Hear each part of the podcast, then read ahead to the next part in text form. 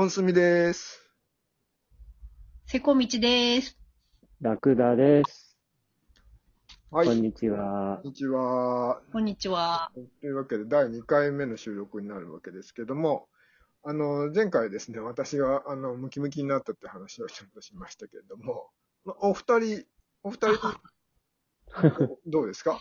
あの、ムキムキになったりしました？ラクダさん。いやいやいやいや、それは、なりませんね。まあ前から。僕は、あの、階段はあ上がるようにはしているので、そうなんだ。そこだけはなんかあんまり変化がなく、あれですが、まあこの間ですね、はいはい。マスクをいろいろ、通勤の途中にはいはいはい地。下鉄に乗るもんですから、うん。その時に、まあ、人のしているマスクなんかをよくよく観察したりしてるんですけれども、うーん。そこでやっぱり、あの、通勤で、あ、今は危ない状況になったなとかっていうのがうん。察知できるようになりましたね。え、え、ど、どういうこと？どういうこと？あまあ、簡単に言うと人が集まってきてるのがすごくよくわかるようになって、ほう。集まってきてる。来てる状況によって車両を変えるみたいなことをうん。結構やってて、うん。結構皆さん、あの、これで、まあ、8ヶ月ぐらい経つんですか？そううん。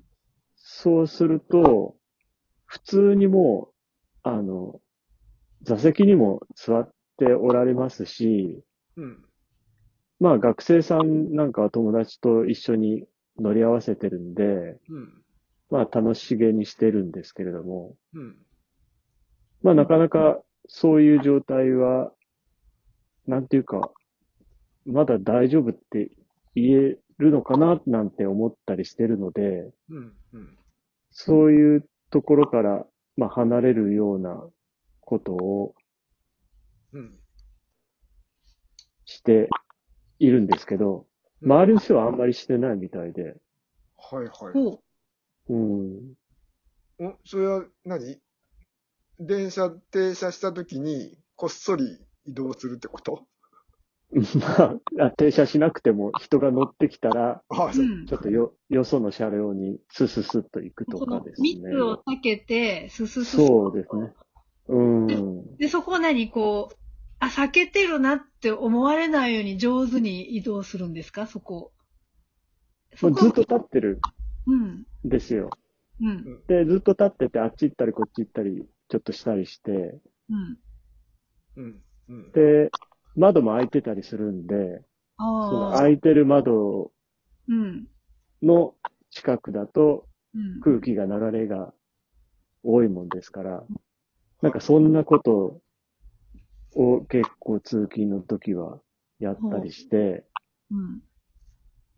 ほうほうほで、マスクなんかもよく見てるんですけど、う。うん。あの、うん6月ぐらいまではうん、マスクしてない人も稀にいたんですけれども。この暮れぐらいにはもう、マスクしてなくて電車に乗ってる人は、うん。ほぼ、ほぼいないですね。ほぼ全員してますね。もうんうんうんうん。う、もう間違いなくしてる感じ。うん。最近僕電車乗ってないから、ちょっとここ1年ぐらい乗ってないのね。ううん乗っん。てないんで、ちょっと状況わかんないんだけど、駅になんかポスターが貼ってあったりするの。そのマスクしてくださいみたいな。そういうのはないの？そういうのはない。あ、じゃあ、ないです実質的にマスクをしてるってことね。そういうことになりますね。おー、なるほど、なるほど。でもなんか一応アナウンスがあることない？地下鉄。アナウンスはあります。バスとか地下鉄のうん。アナウンスがありますね。あるよね。しして、なんか会話はお控えくださいみたいな、うんうん。そうなんだ。なんかアナウンスがあるよね。あります。へうん。ーえ、で、地下鉄も何？まだ開けてんの？開けている。ほんとうん今でも。ただ、あの、昔ね、夏にまだ半分ぐらい開けてガーって走ってたようなことはなくて、うっすら開けられるんですよね。あ、そうなんだ。数センチ開けて。で、1車両に2箇所ぐらい開けて、対角線で空気流してるんじゃないかな。あら、ほんと開くうの、ん。地下鉄の窓って。開く、開くんだ。昔の東山線ね、昔の東山線は、あの、開いてたけど、開けてたし、タバコ吸う人もいたもんね。ね、そうそう。昔からだよね。冷房車じゃないやつはそうそうそうそう。うん開いてたよね。開けるしかなかったもんね、なんかね。開いてた、開いてた。開いてたよね。黄色い。い車両。うんうんうん。そこまではないにしても開くのね、あの窓、今の。そう、開けてありますね、最初から。へえ、うん。すごいなそそういうのがなんかびっくり。うんねでまで、やっぱり時間帯によっては、はいはい。特に通勤なんかのね、うん朝のラッシュっていうのは、ものすごく混むってことはないけれども、はいはい。かなり混んでる状態に、もうずっとなってますよね。あら。うんうんでふん普通に戻ったってこと？かなり戻ってるところはありますね。うん。名古屋ってあんまりリモートワークとか進んでないのかどうなんだろうね。会社がわかんないけどね。ないやか、、してると思うよ。あ、してるの？してるところはしてるよね。うん。うん。なんだか東京はさ、だって7割減？ああ、そうだね。緊急事態宣言で7割減とか言ってるけど、うん。名古屋で同じことしろって言われてもさ、そう。まあ、単に休むだけぐらいの感じですよね。仕事がうちできちんとできるとは思えないもそうですようんね。んな。うん。でも、うん。でも進んでるとは思うけどね。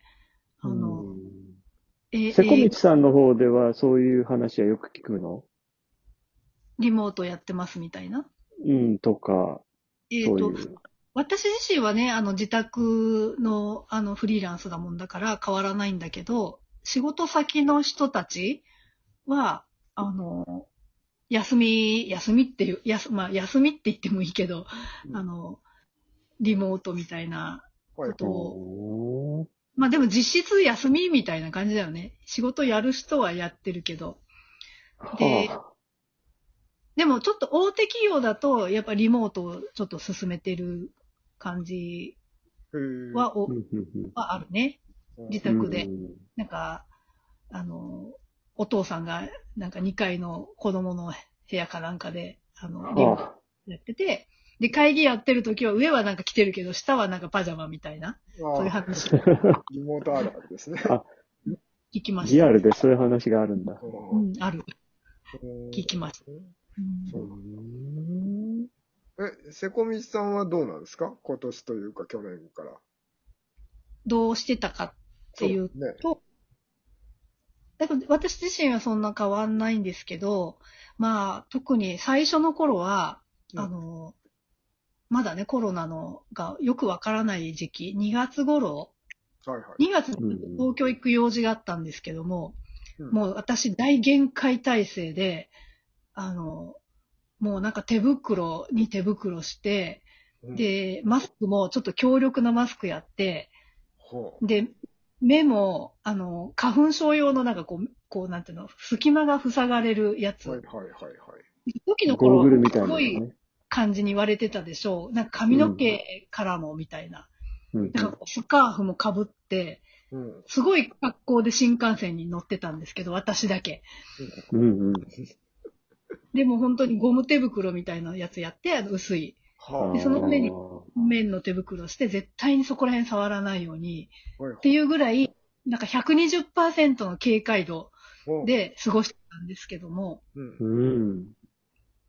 でも4月の、あの、緊急事態宣言が行われる頃には、うん。あの、まあ私、鬼のような情報の、あ情報集めで、あの、どうも、あの、それほどでもないっていうのはもう分かっていて、うん。世間の人の緊急度とは別に、うん。私としては警戒度を緩めたんですね。なんかインフルエンザ程度の警戒っていうのに自分ではしたんですけど、だけど世の中がどんどんそっからの警戒度がすごかったので、うん。あの演劇とかもね、中止になっちゃったりなんかして。うん。うん。で、7月ぐらいにまたちょっと新幹線乗ることがあったんですけど、うん。関西。うんうんその時はもう新幹線ガラガラ。お1車両に1人とか2人とか、はいはいはいはいはい。こんな感じだったし、うんあの、ホームのところに、うんなんか、今はないんだけど、なんか、ホーム自体になんかね、空気清浄機の協力みたいなやつが置いてあった。へえ、そへれえ。それは知らんかしら。うん。だったんですけど、秋ぐらいからは結構もう戻りましたね。その仕事で乗る人とか、あの、GoTo 始まったから、ああ、はいはい。ね、うん。そんな感じになったんですけど、うん。うんなんか周りと私とちょっと温度差がありすぎて、うんうん。あの、なん、なんていうか、迫害の民みたいなね、なんかね、え？まあそんな感じなんですけどね。え、どっちが迫害されてんの？え？どっちが迫害私ですね。だから私はだってもうマスクもやりたくない派なんですけど、ああ、はいあの、ちょっと周りの人たちの警戒度がすごいので、はいはいはい。警戒度はまあなんか20ぐらいにも今下がってるんで、私は。はいはい。うん。例年通りの感じ、えっ、と、インフル予防の感じで過ごしてはいますね。はいはいはい。まあ自宅だからいいのかもしれないけど、うんうんうん。切れますね。